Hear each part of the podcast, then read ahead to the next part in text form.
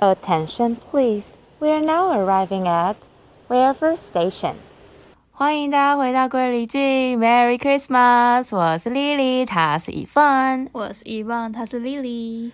最近是圣诞节的气氛，因为我们其实不知道这一集会哪一天上，所以我们先不要给大家预设。好，OK，尽量。对，我们就是要看以放和最近的工作量，然后来取决于这一集到底能不能如期在平安夜或者圣诞节上。那希望如此。对，OK，那一样符合这一届的主题，所以我们会介绍呃一些圣诞节大家可以去的国外的一些景点，然后国内新北耶诞城，对，就没了。我我自己其实真的还到目前都还没有去过，我希望我今年能够去一下。可是我约我朋友去，他们都说哦，不是很想去。我懂。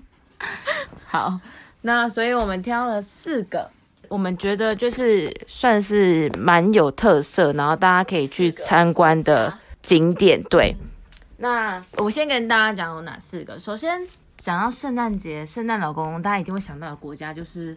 芬兰，那芬兰最有名的就是圣诞老人村，嗯，所以我们会介绍圣呃芬兰的圣诞老人村的这个景点。对，那再来呢，第二个说到圣诞节，欧洲其实就是大部分国家都会一定有圣诞市集，嗯，那最大最传统的圣诞市集在哪里呢？在德国的纽伦堡这个城市，嗯，所以我们也会稍微介绍一下德国纽伦堡的圣诞市集。好。然后再来呢，是我们在查资料的时候，我们觉得比较特别的，比如说奥地利，大家都知道圣诞老公公会送礼物给乖的小孩，那不乖的小孩呢，有一个叫做坎普斯的，就是算是跟圣诞老公公是相对的。他不会给礼物给不乖的小孩，但是他会是给惩罚，嗯，对，所以我觉得蛮特别的，大家应该不太知道这个，所以可以分享一下。然后另外呢是俄罗斯的圣诞节，就是俄罗斯大家知道他们是以东正教信仰为主的，嗯，那他们比较特别的是他们的圣诞节不是在十二月二十五号这天。而是在一月七号，因为他们会根据东正教的历法来过圣诞节，然后会比就是基督教晚两个礼拜左右，所以也是蛮特别。然后加上他们的圣诞老公公好像会穿蓝色的呃衣服，就是不是我们想象的红色那个颜色。嗯，所以接下来要跟大家介绍这四个景点。好，那我们就依照刚刚的顺序，我们先来介绍芬兰的圣诞老人村。那芬兰的话，他们的首首都在赫尔辛基。那赫尔辛基算是在芬兰的南部，比较没那么冷。圣诞老人村这个城市在罗瓦涅米，那它在比较偏北，嗯，没有到很北，因为很北的话就到北极圈，那边根本没有住人，就是相对比较北边的地方。但这边你如果从首都去的话，从赫尔辛基去，你可以搭飞机，你也可以选择搭卧铺。嗯，很多人是会选择搭卧铺，因为他没有所谓的这个圣诞老人特快车哦。听这名字就觉得好想坐，我一定要坐。对，它是从赫尔辛基的中央车站直接搭到洛瓦涅米的火车站。嗯，那这个圣诞特快车就是大概八到十个小时，就是卧铺，你就是睡一晚，然后就起来到了。对对对，然后票价单程大概。落在八十到一百三十欧，觉得可能是看你去的日期。我觉得你可能越靠近圣诞节越贵，越贵，就是有种就是旺季跟淡季的平常就没什么。对，那其实呃，圣诞老人村离罗瓦涅米这个火车站蛮近的，所以你搭个公车就可以到了，这样子所以蛮方便。那因为它也是比较偏北，所以你除了去参观所谓的圣诞老人村，你也你如果幸运的话，你可以看到极光。就是冬天的时候可以看到极光，那夏天的话可以看到什么午夜太阳，就明明是晚上十二点，可是还是有个太阳还在那里。对，就是一个永昼有夜的概念这样子。对，就是交通的方式这样。那从罗瓦尼米站到圣诞老人村的巴士也是要付费的这样子，大家就可以再去看一下班次。那我觉得圣诞老人村就是一看大家的游记的这个分享，它的配置有点像是那种 Outlet 的感觉，就是有个地图，对对对对。然后它就是一样会有就是 Information Center，那里面有有饭服务台，里面有饭就是饭店店，然后吃餐厅啊，或是一定有最有名的是邮局，因为你要寄嗯信这样子，所以就是有点像是购物中心的那好种感觉。对，那大家是不用门票钱的，就是大家要记得是你可以拿。你的护照，然后到那个观光服务处，然后你可以付大概零点五欧元，不知道有没有涨价，然后可以盖一个就是你到北极的纪念哦章，有点酷入境北极的概念这样子。对到此一游，嗯，然后你也可以花钱购买北极证书，就是你到了北极，好有趣，是一个很商业的感觉超啦。级对，那证书的语语言有芬兰文、英文、中文这样哦子。去这个圣诞老人村还可以看的，就是我觉得蛮特别的是北极圈的分界线，就是北纬六十六度，对就是它会有一条线这样，那你就可以这样跨过来、跨过去、跨过去、跨过来、跨过去这样子，然后你就可以拍一张照纪。念一下，对对对，所以跨过了那条线就是北极圈的范围。嗯，然后里面就是会卖一些关于北极圈的各种圣诞老人的的东西，纪念品这样子。然后这是去圣诞老人村第一个你可以做的事情，就是可以去 information center 的拿护照，就是盖一个入境北极圈的章。嗯然后如果你想要买证书的话，也可以买这样子。然后再来呢，最重要的事情就是你要跟圣诞老人拍照。对他们有个圣诞老人的办公室，就哦他在这边处理各地寄来的信，说圣诞老公我要我要什么样的玩具，就是太力忙翻，对对对现在他处理的那、就是工作的地方，对他的工作室、他的办公室这样子。这边是就是全区唯一有圣诞老公公的地方，就是这边的圣诞老公公不会到处跑，比如说什么哦 三点然后就可以跟圣诞老公公拍照。就如果你想要跟圣诞老公公拍照，你就要来这个圣诞老人的对他的 office。那你进去之前，你还会先穿过一个灰暗的走廊，看到世界的地图跟世界各国的时间，就是现在几点一个时间机器。经过这个长廊之后，你就会看到圣诞老人。嗯，那会问你来自哪一个国家，然后他还会用你当你的国家的呃官方语言跟你打招呼，这样子。对，圣诞老人也不好当，对他要知道每一个，就是他要学很多美很多很多国语言的你好怎么说这样子。基本上里面是不可以摄影的，可是你可以跟小精灵买 OK，一个很要花商业钱喽。一个很商业的过程。你可以跟小精灵买，就是你跟圣诞老人的纪念照还有你们整个互动的，他可能问你哦，你从哪里来的这个，哦，Where are you come from 的这个这个互动的影片的记录，然后他会帮你录你可以，买这样子，好的，然后大概落在三十到三十五欧，也是不便宜。对，里面有一些纪念品可以买，如果你喜欢的话，可以挑一些特色的小礼物这样子。那你也可以预约，让圣诞老人写信给你。好，那旁边的墙上就会有很多小朋友啊，或者其他来参观的人跟圣诞老人的合照。另外呢，你自己一定要做的事情就是圣诞老人这一趴结束之后，去他的邮局，然后寄一张明信片给自己。我自己因为就是非常爱寄明信片，所以我一定会做。嗯就是在圣诞老人办公室的斜对面而已，很近。那就买邮票跟明信片，也不贵。然后你就可以收到一张来自芬兰，然后北极圈的明信片。从圣诞老人村寄出来的，对对对，然后它有分哦，就是邮筒有两个颜色，哦，如果红色的话，就是圣诞节的前夕，它才会帮你寄出，就可能你收到的时候更有圣诞节的感觉。更有圣诞气氛。另外一个就是橘黄色，它就是当一般的信件，就是你丢下去，对它就会你丢下，寄了。它就是可能那一天或隔天对对对，业务业务处理的时间的时候，它就会嗯去寄你的信了这样子。那个北极圈那边，它有一个柱子，就会标志世界的一些大城市跟圣诞老人村的距离。嗯，那台北在最上面，然后距离这个北极圈有七千八百零六公里，超远，超远。对，所以我觉得来这边的话，也可以跟台北这个柱子拍照，就蛮哦蛮感人的。还有台北，对啊，而且还有中文，对对对对对。然后呢，当然外面就一定会有圣诞树，所以大家就是可以跟圣诞树啊拍照。这边附近也有一些很多的雪地活动，我觉得很棒。嗯台湾又不下雪，比如说你可以搭驯鹿拉的这个雪橇，然后可以绕绕一下这个园区，或者是 哈士奇的雪橇。对对对。真的非常的圣诞气氛。对，或者你也可以体验那个雪上的摩托车，嗯它是小台的，然后大家可以就是坐在上对面对对对对。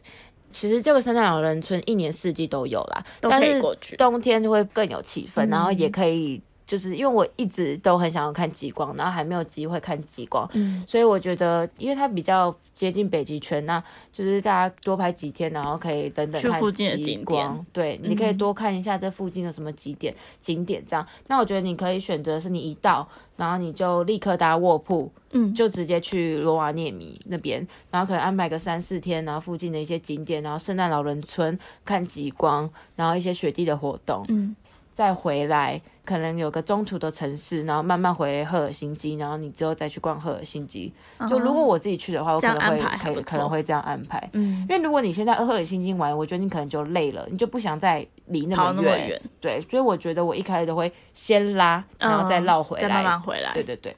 OK，所以这是芬兰就是最有名的圣诞老人村。那刚刚前面有说，你可以就是请圣诞老人寄信给你，你可以有个预约信。那其实呢，世界各国都蛮多地方都有提供一个地址，可以让你写信给圣诞老人，嗯。然后还可以回信给你。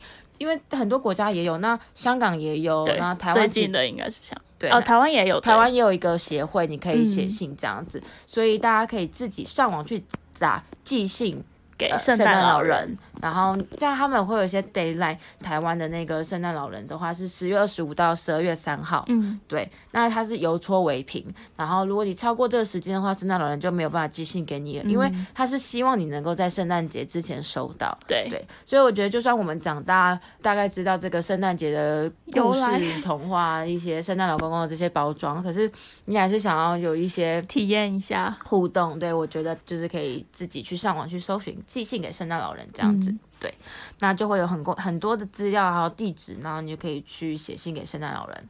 好，OK，这个就是圣诞老人村。那第二个我要介绍的就是圣诞市集，因为想到欧洲的所谓有圣诞节气氛，就于是圣诞市集占还蛮大的这个比例。我自己之前有介绍过史特拉斯堡的圣诞市集是最古老的，那因为那一个我们已经介绍过了，所以大家如果想要听史特拉斯堡的圣诞节的介绍的话，可以去听第一季的呃圣诞特辑。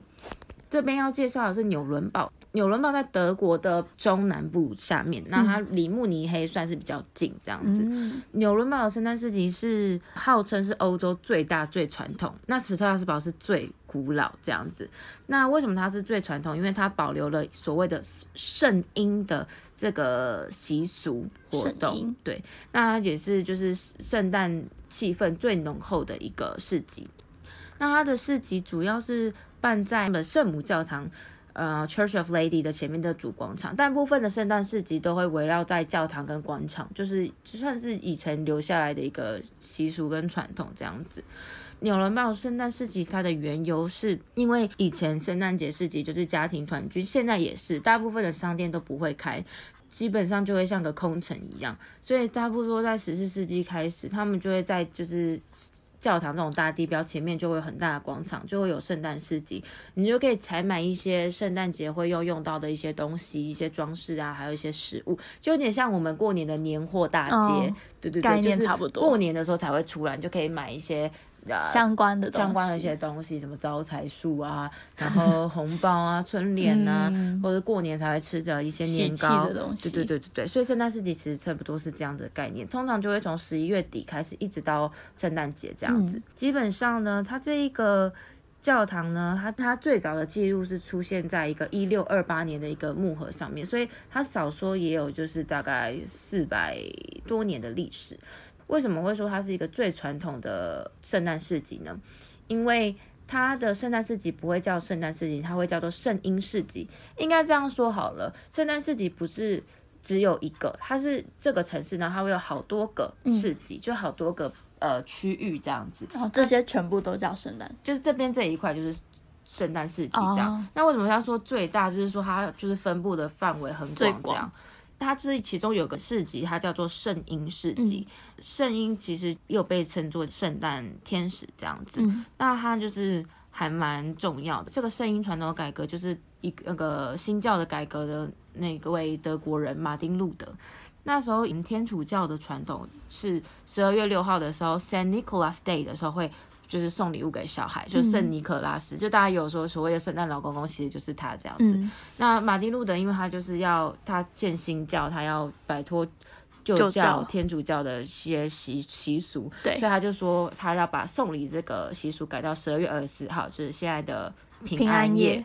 对，而且他会跟他们讲说，这个礼物是圣婴，就是圣诞天使送的，所以嗯这个习俗就是在纽伦堡这边被保存下来，所以这个市集也叫做圣圣婴婴市市集集。所以这边的小孩子会知道，就是送送礼物的人不是圣诞老人，而是圣婴天使这样子。OK，那纽伦堡市集还有个很特别的是，他们会选一个圣婴代言人，大部分都是你要是土生土长的纽伦堡人这样子，然后年纪大概是十六到十九岁，有身高限制哦，要一百六十公分以上 还。有身高限制，对，不能有惧高症，因为你要站在一个很高的阳台上面演讲，就是你要做一个引言，做一个开幕的活动这样子，就是你要符合这些条呃条件，件，然后你就可以去报名。然后他们会选出十二位少女，然后再把她的就是照片放在网络啊、报纸上面，让市民选出呃 top six，然后再用陪审团面试，然后选出最后的代言人。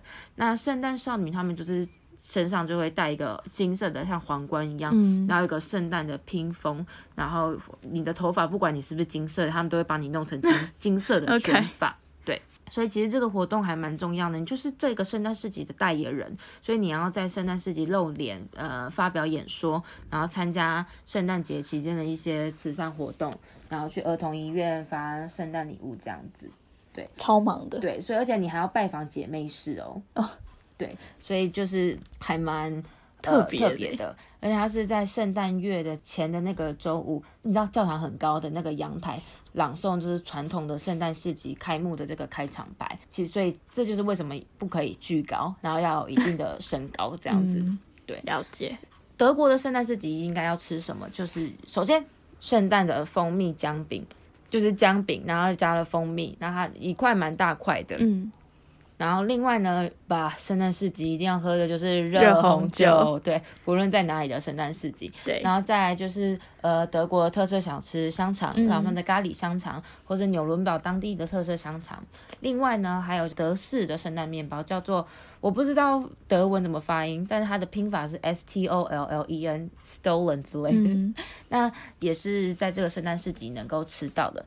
纽伦堡当地特色呢，蜂蜜姜饼跟纽伦堡香肠是这个市集，就是当地的纽伦堡市集才吃得到对，因为像那个德式圣诞面包，因为它的发源地其实不是纽伦堡，是另外一个城市，所以其实其他的市集都算是吃得到。对对对对对。呃，热红酒的话，就是基本上每一个市集都会有这样。对那像之前有介绍的斯特拉斯堡圣诞市集，其实因为斯特拉斯堡以前有一段时间是被德国统治，所以那边为什么会有最古老的圣诞市集？嗯因为它其实以前是德国的德国的，部分。然后，因为纽伦堡的建筑，你可以看到，它其实就跟斯特拉斯堡建筑很像，它就是德式建筑，木造的，然后就是木头，然后打一个叉叉，非常的有风味。那基本上这边来摆摊的都会在这一个就是这个小建筑，临时搭这些小建筑下面这样子。基本上呢，在德国的热红酒一定要有的是是他们的限定的圣诞杯，其实也不贵，就大概是五欧左右，你就可以有一杯酒跟一个你可以带回去的杯子。哎、它的杯子不是塑胶杯哦，因为我在法国的圣诞市集是你一样，你有一个塑胶杯，然后它上面可能会印呃当年的就是圣诞市集的这个宣传的这个照片，但是你的杯子是可以，它是那种很硬厚硬的那种塑胶的材质，然后它是可以拿去重复使用，对，那它可以拿去退换，就是你可能装完，然后你可以拿去退一欧，就是那个杯子的抵押费这样子。然后这是圣诞杯的部分，而且它每年都是会有独特的设计这样子都。不一样。对对对，那德国这边一样，你就是你可以选择你不要这个杯子，你就去退押金，嗯这样子，或者你可以就是带走，就是做纪念品，所以每年都是不同的设计，所以我觉得可以留着啊。很特别。对对对，而且蛮漂亮的。对对，德国的圣诞市集可以去的是纽伦堡。那另外的，其实近期就是家家户户会有圣诞树装饰，其实也是德国起源，就是也是跟马丁路德有关系。那他就是那时候会在那个树上面放那个蜡烛，然后反正就是跟现在我们会在圣诞树上面点灯那种感觉很像。德国家家户户的传统就是也会去。就是带一棵，他们有所谓的圣诞树市场，然后就可以去买圣诞树的对，地方买圣诞树这样子，然后大家就会挑一个时间，然后一起装饰、嗯装饰布置。他的书通常就会在十一月底、十二月初物，然后可能一路就摆到十二月跨年结束这样，然后再开始收。圣诞市集跟圣诞树都是算是来自于德国，所以德国那边有很浓厚的圣诞节气息。嗯，所以如果想要感受到浓厚的圣诞味，就是可以去德国。对，尤其是纽伦堡市集可以去参观，这样。那它距离法兰克福、慕尼黑都不远，所以就是这两个大城市，如果你有去参观的话，就是可以顺便去，也不要忘了可以去纽伦堡参观它的市集，这样子。对。那接下来就由乙方来为我们介绍另外两个比较别具特色圣诞节可以参观的景点。好。那第一个是奥地利，就是它有一个那个坎普斯的游行。嗯，那刚刚 Lily 有提到，它就是一个跟圣诞老公公是一个对立的角色。嗯，它是在奥地利的传说流传了千百年的一个半羊半魔的角色。为什么会说是半羊半魔？因为他的头上有两个角，可是他的脸又是一个很像魔鬼的感觉。他会在耶诞节的时候修理顽皮的小孩。嗯。但我不觉得他是恶魔啊，他感觉顽皮的小孩需要被修理。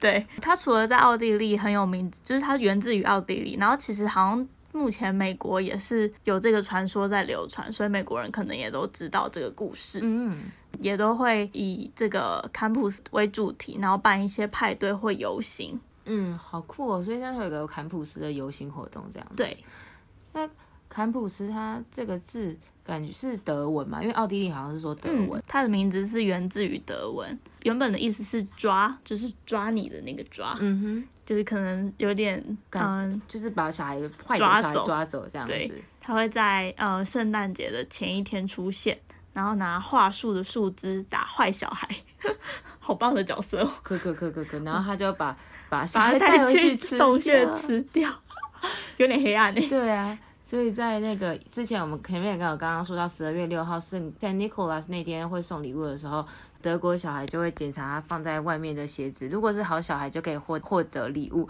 坏小孩就会拿到一个树枝，好可怕。对啊，所以拿到树枝等于我过几天要被吃掉吗？对，有可能，因为他就说在圣诞节期间，尼古拉会给乖小孩礼物跟糖果，那坎布斯就会处罚不乖的小孩。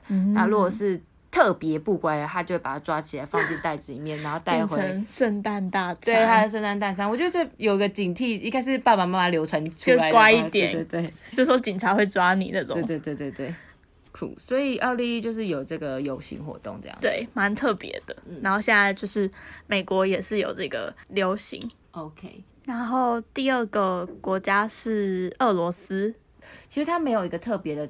所谓的景点，只是他说他跟其他的比较日子日期不一样，比较不一样。那加上它的风格，因为冬天的俄罗斯一定就是下雪，下雪，所以应该会有更有更有感觉。那我之前在法国那个呃 home family，他们那时候有在冬天的时候去俄罗斯，俄罗斯，因为他们是犹太教，其实他们是不庆祝圣诞节的。那他们那时候是跟我说，就是整个每天出去的感觉都阴阴的，天又天气不好吗？没有，就是天又特别快暗。所以我那时候冬天的时候，我有去波兰华沙，其实就是那样的感觉，就是暗暗的，然后每天就是都阴阴的这样子，都没有那种大太阳。太阳，对对对，所以就是会感觉的比较没那么阴郁一点。对对对，阴郁一点。那他们最俄罗斯的圣诞节，李芳可以来介绍一下。他们的圣诞节是在一月六号。哦，应该是一月七号，一月六号是圣诞夜。嗯，平安然后，因为俄罗斯他们大部分都是信仰东正教，东正教它是广义的基督教里面的一个支教，他们就不是在十二月二十五号庆祝圣诞节，而是在一月七号。因为东正教的历法，它比一般我们看的那个西历晚两个礼拜，所以他们才会在一月过这个重要的节日。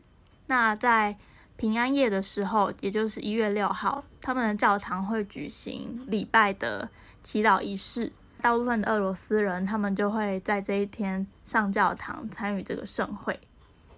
嗯，其实就是跟欧美他们差不多，只是他们就是因为东正教的立法，然后晚晚了两周。对，嗯。不过俄罗斯有个比较特别的是，他们有个严寒老人，就有点像圣诞老人那种感觉，可是他是穿蓝色的衣服。就是他是俄罗斯的民间传说，像是圣诞老人跟刚刚有一直提到的圣尼古拉在十二月六号送礼物的那一位的角色。那他是俄罗斯版的，那他是穿蓝色的衣服，那他会戴俄罗斯贵族的传统的帽子。那在新年的时候会跟呃他的孙女雪姑娘一直乘坐马车，然后去各地巡游，送礼物给小朋友。在东斯拉夫民族就是有这个故事流传，因为刚刚有说过，其实他们的圣诞节是在过年后。对，所以他们就是差不多就是会一起庆祝这样，所以这个老人他另外也有双老人、新年老人、学老人的说法，所以这也算是呃俄罗斯的这个特色这样子。对，所以如果去俄罗斯的话，可能也会体验到不一样。啊，就是二十二月二十五号机票好贵，就是如果去欧洲太贵，然后可以可以去俄罗斯，对，可以去俄罗斯版的圣诞节，一样有白雪，对，一样有圣诞节的气氛，这样就比较不一样。这样对，OK，好，那这个就是我们为大家介绍四个觉得比较特别的圣诞节的景点。那等到疫情过后，希望大家有机会的话，能够去这些地方，然后体验一下当地圣诞节的气氛。那在这边祝大家 Merry Christmas，Merry Christmas and Happy New Year，新年快乐，新年快乐！希望在新的一年，大家呃都可以真的。把疫情也，我觉得可能也没有办法所所谓的留留在过去，但是希望就是渐渐的能够开放，然后慢慢的恢复。因为疫情趋缓的这个目前的这个状态之下，大家也不要忘记还是要戴口罩、勤洗手。对对，不要再让它起来，不要松懈。对，这样大家才有机会能够早日去这些地方，然后呃体验一些圣诞节的气氛，而且不用隔离，不用被戳，不用被戳鼻子，狂戳。对。OK，谢谢大家，拜拜，拜拜。